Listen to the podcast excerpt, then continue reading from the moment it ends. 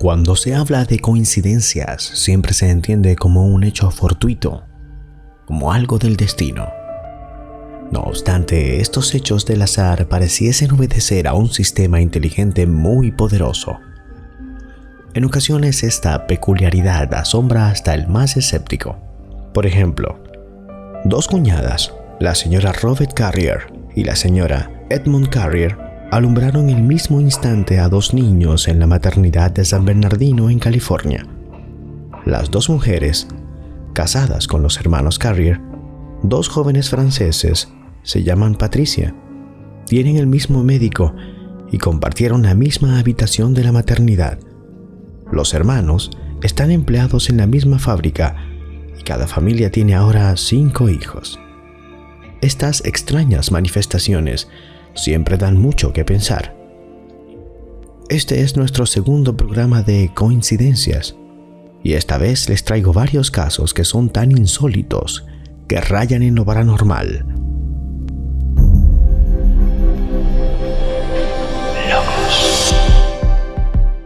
¿Existe el destino? ¿Tiene una voluntad? ¿Unos planes? A veces está uno tentado de creerlo.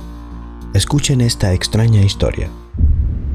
En 1829, la goleta Mermaid, que fue sorprendida por una espantosa tempestad en las costas australianas, chocó contra un arrecife y se desarboló en pocos minutos. Marinos y pasajeros se echaron al agua y se encontraron todos sanos y salvos en una pequeña playa al levantarse el día. Al cabo de dos días, el velero de tres palos Swiftsur divisó sus señales de deriva y los recogió a todos. Cinco días más tarde, una corriente desconocida hasta entonces arrojó el velero a la costa. No hubo ninguna víctima, pero el velero se perdió. Apenas unas horas más tarde de este segundo naufragio, la goleta Governor Ready recibió las nuevas señales de deriva, se puso al pairo y recogió a todo el mundo. Menos de seis horas más tarde, se prendió fuego a bordo. Los hombres lucharon en vano y tuvieron que abandonar la coleta, no distinguiendo la costa y fuera de las rutas de navegación. Apelotonados en frágiles botes, ya empezaban a desesperar cuando el Comet, embarcación gubernamental desviada por el mal tiempo, pasó cerca y recogió a todos los náufragos. Cuando los rescatados contaron su historia de tres naufragios sucesivos, se produjo un escalofrío.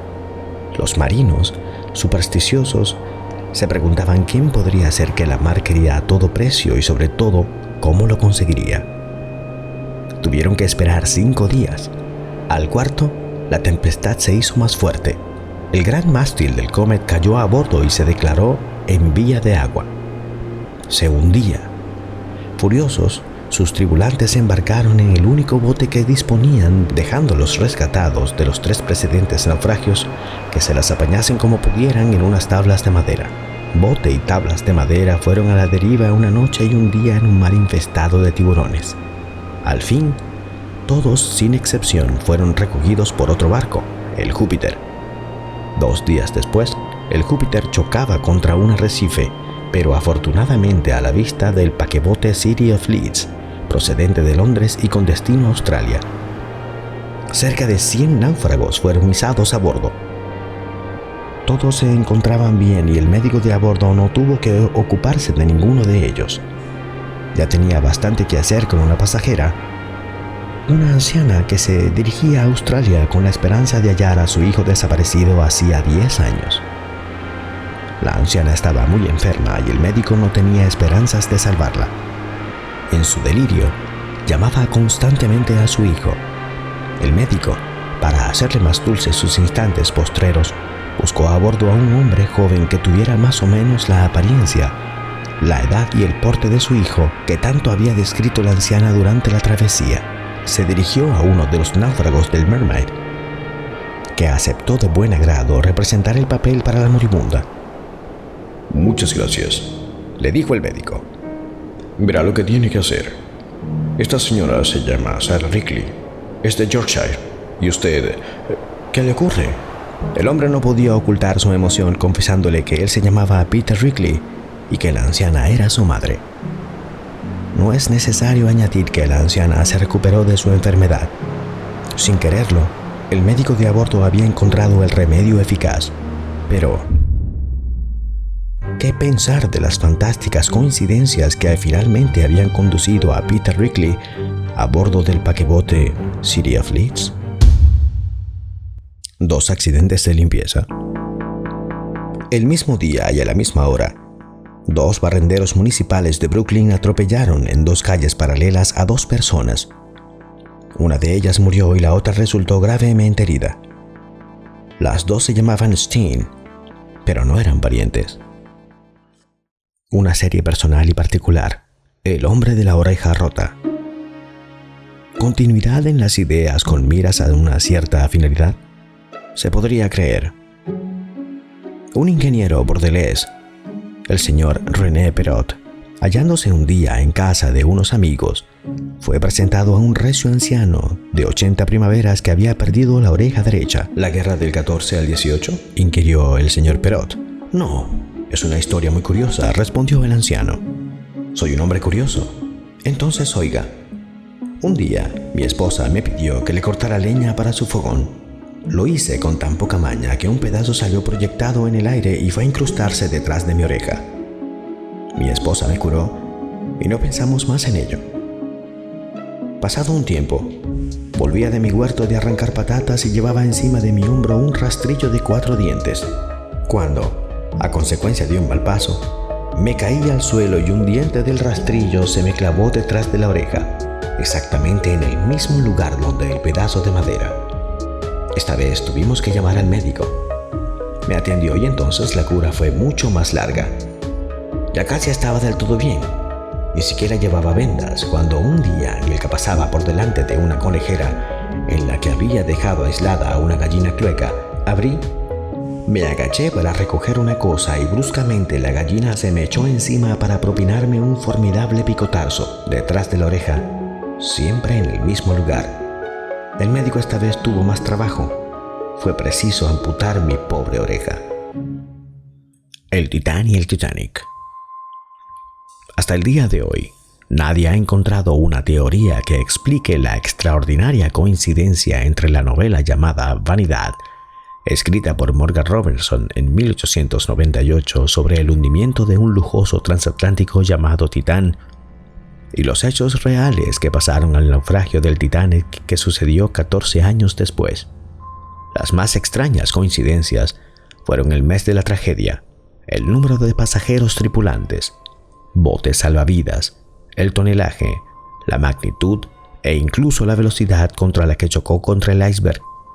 Aquellos datos son prácticamente exactos a lo que el autor cuenta en su novela. Morgan Robertson por coincidencias, logró predecir lo que le sucedería al Titanic. El náufrago. En el estrecho de Menai se hundió un barco el 15 de diciembre de 1664 en la costa norte de Gales, donde murieron 82 personas, menos un hombre llamado Hugh Williams. Más adelante, el 5 de diciembre de 1785, unos 121 años después, otro barco se hundió donde murieron 60 tripulantes, solo hubo un sobreviviente, llamado Hugh Williams. El 5 de agosto de 1860, se hundió un tercer barco y este provocó la muerte de 25 pasajeros. Solo una persona logró salvarse y su nombre era Hugh Williams. En la historia de la navegación, los naufragios donde solamente sobrevive una persona son muy extraños como es evidente en los tres casos anteriores. Los sobrevivientes tenían el mismo nombre. ¿Acaso será que ese nombre traía mala suerte a las embarcaciones?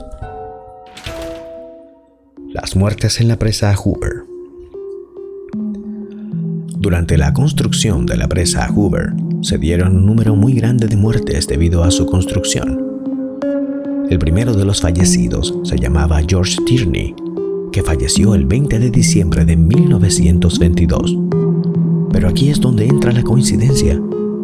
El último hombre en fallecer durante la construcción de esta presa fue Patrick Tierney, el hijo de George Tierney, quien fallecería justamente el 20 de diciembre. ¿Qué les parece? El mayor y el rayo. El mayor Somerford era un oficial británico que mientras combatía en los campos de Flanders en 1918, fue tirado de su caballo por el resplandor de un rayo que lo dejó inmóvil de la cintura para abajo. El oficial Somerford se retiró y se mudó a Vancouver. Un día en 1924, mientras pescaba en la ribera de un río, un rayo impactó sobre el árbol donde él estaba sentado y dejó paralizado el lado derecho de su cuerpo. Dos años más tarde, Somerford estaba mucho más recuperado, así que decidió dar un paseo por un parque en el verano de 1930. Fue ese día que nuevamente fue alcanzado por un rayo y lo dejó paralizado permanentemente. El mayor Somerford murió dos años después, pero ese no es el final de su historia, ya que en una tormenta que pasó cuatro años más tarde, un rayo cayó en un cementerio y destruyó una de las lápidas, justo la lápida del mayor Somerford. Algunos pensarán que son simples coincidencias o rachas de la vida, pero poco creerán que hay un factor oculto detrás de estos acontecimientos impresionantes. Tal vez un día la ciencia avance tanto que podamos darle una explicación a hechos tan increíbles como los que te traigo aquí.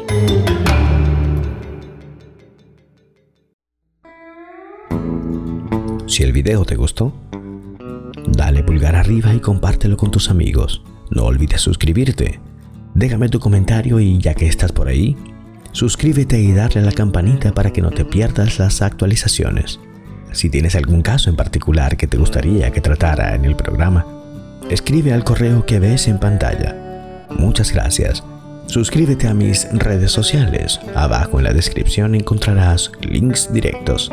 Gracias por escucharme. Esto fue Lover.